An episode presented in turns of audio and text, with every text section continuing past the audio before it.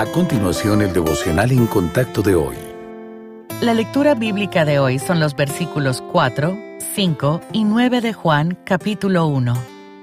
En él, Jesús, estaba la vida, y la vida era la luz de los hombres. La luz en las tinieblas resplandece, y las tinieblas no prevalecieron contra ella. Aquella luz verdadera que alumbra a todo hombre venía a este mundo.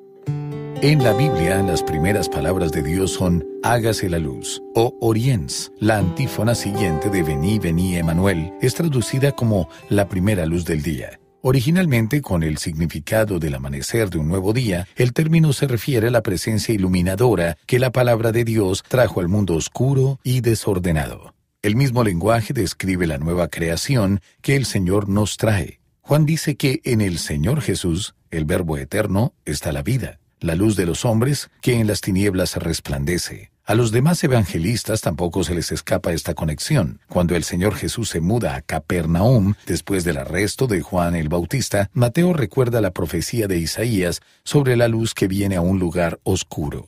El pueblo asentado en tinieblas, en región de sombra de muerte, fue visitado por esa luz. Aunque algunas partes del mundo siguen en la oscuridad, sabemos que la luz ha llegado y Él brilla más que cualquier sol. Pida hoy a Dios que ilumine cada rincón de su vida, para iluminación del conocimiento de la gloria de Dios en la faz de Jesucristo.